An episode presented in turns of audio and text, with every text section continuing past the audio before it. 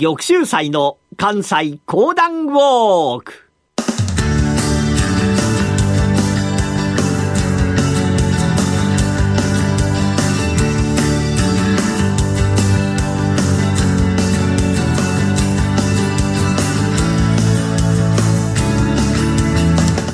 玉州祭の関西講談ウォーク。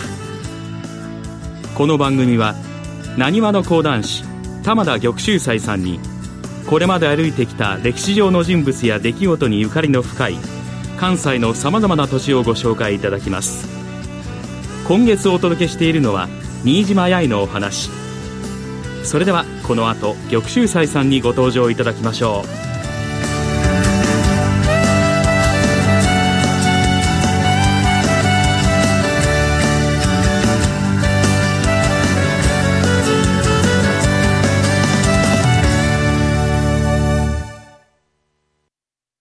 ラジオ日経ポッドキャスト。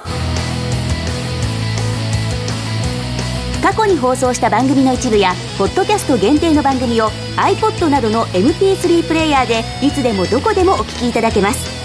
詳しくはラジオ日経ホームページの右上にあるポッドキャストのアイコンからアクセス。こんにちは。講談師の玉田玉秀祭でございます。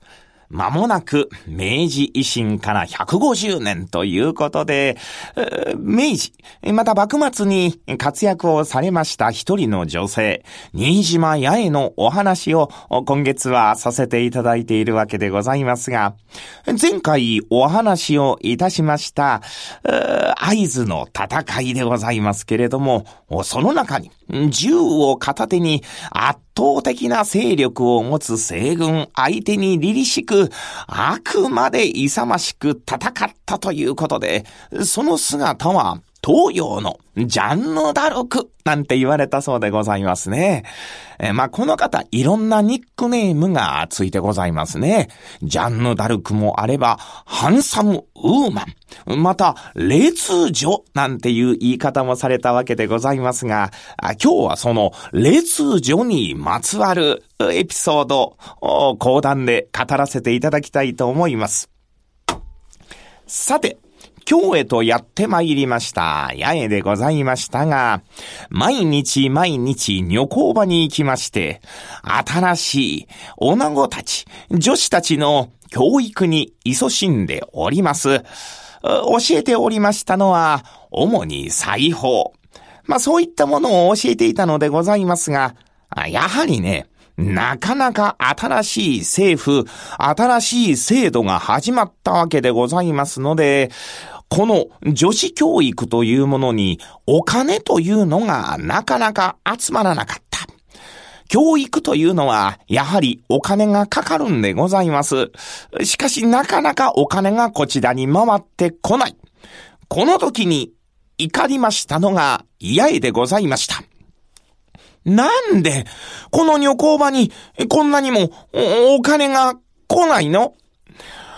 他の男たちの学校には、どんどんどんどんと新しいものが作られていくのに、なんでここには何にも作ってくださらないの？これでは、女子教育をこの国の日本のためにというのは言葉だけ。これではいけない。まあ、このように思いました八重が、兄さんのところへとやって参ります。兄さん、一体どうなってるの？これからは女子教育が必要だと言って、これからは女子こそが大切だ。女子こそがこの国のために働かなければいけない。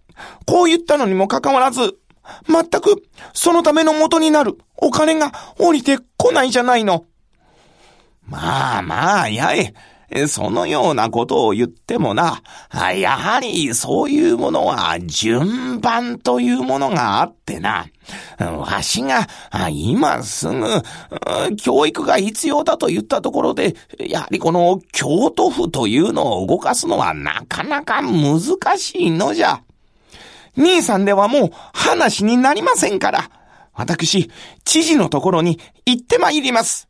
なんとやえ、そのまま、京都府知事の上村の元までやってきたのでございました。あの、知事にお会いしたいんでございますけれども、はあ、あのあなたは一体、どなたでございますか？はい。私は、女工場で先生をさせていただいております、八重というものでございます。すぐに、上村知事に会わせていただきとうございます。おお、わかりました。しかし、どのようなご用件で、どのような要件と言って、だから、女工場のことについてのことですよ。すぐに会わせてください。あまりの剣幕、あまりの勢いに、受付の方も驚きまして、ああ、わ、わかりました、わかりました。すぐに取り継いでみますから少しそこでお待ちください。さあ、上村の方はと申しますと、やえ、聞いたことがないが、とにかく一度会ってみよう。さあ、上村が、この八重と会うことになる、扉がバタンと開きますと、知事でございますか？ああ、私が上村でありますが、あなたは、私、山本八重と申します。お山本八重。で、どこの山本？私の兄は、角馬でございます。ああ角馬さんのところの妹さんか。それならばそうと言ってくれたら、もっと早く会うことができたのに。いえ、私はそのようなことに頼りたいのではありません。それよりも、それよりも今日お話をしたいのは、おえらい剣幕じゃ。一体どうした？どうしたもこうしたもありませんよ。この今日にあって女子教育をしようと、こうおっしゃられたのは知事じゃございませんか。それにもかかわらず、何のお金も降りてこない。お金が降りてこないから何にも買えないじゃないですか。確かに、教育というのは、物があるからできる。そういったものじゃございません。でもね、やっぱりいるものはいるんです。そのいるものが買えないんです。なんとかしてくださいよ。そう言われてもな。やっと、新しい新政府ができて、新しいものをたくさん作っているところじゃ、どこもかしこも金がいる。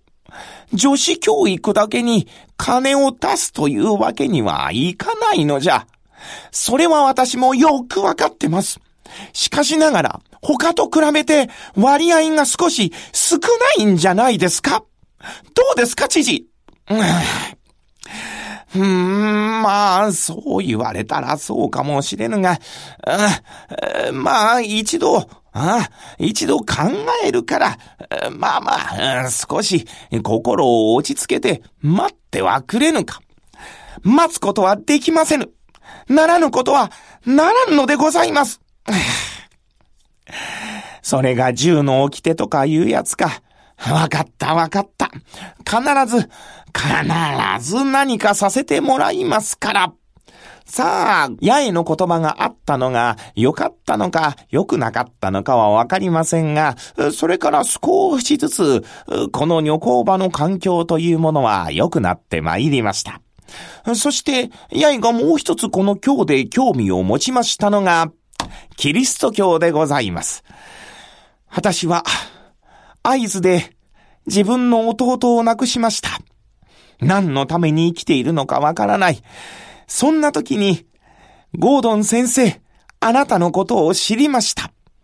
今日にやってきてございました宣教師ゴードンのもとへ、そのような言葉をかけながら通い始めたのでございます。まあ、ゴードンも宣教師として非常に忙しい。そのゴードンのもとに詰めておりましたのが一人の男。その男が、新島城でございました。この新島城を最初に見たとき、八重は、ゴードン先生のもとに勤めている使用人かしら。まあ、これぐらいの思いしか持たなかった。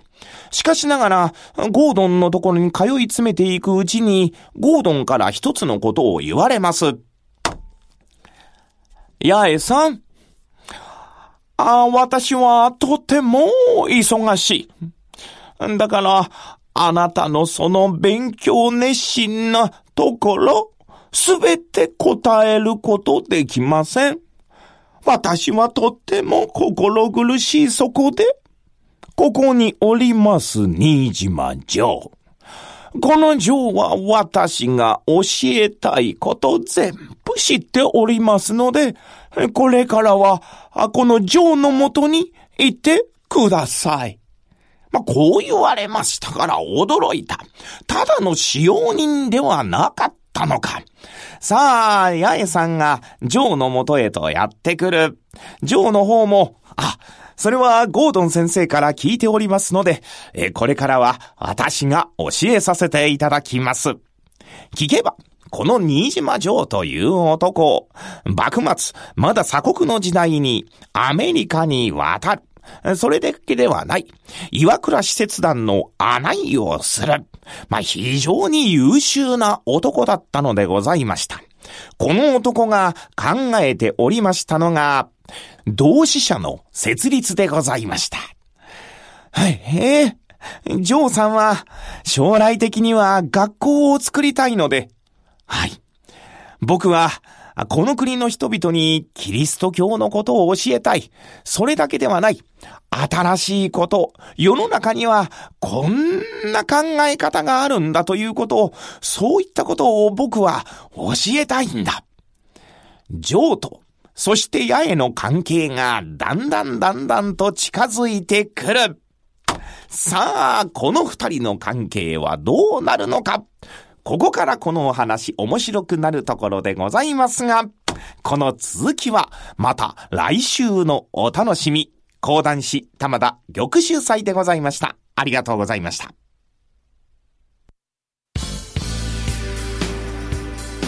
浜田節子です。鎌田新一です。投資という冒険をもっと素敵にするために、マーケットのプロを招いてお送りする、ゴーゴージャングルマーケットは、毎週金曜午後4時から、お聞き逃しなく。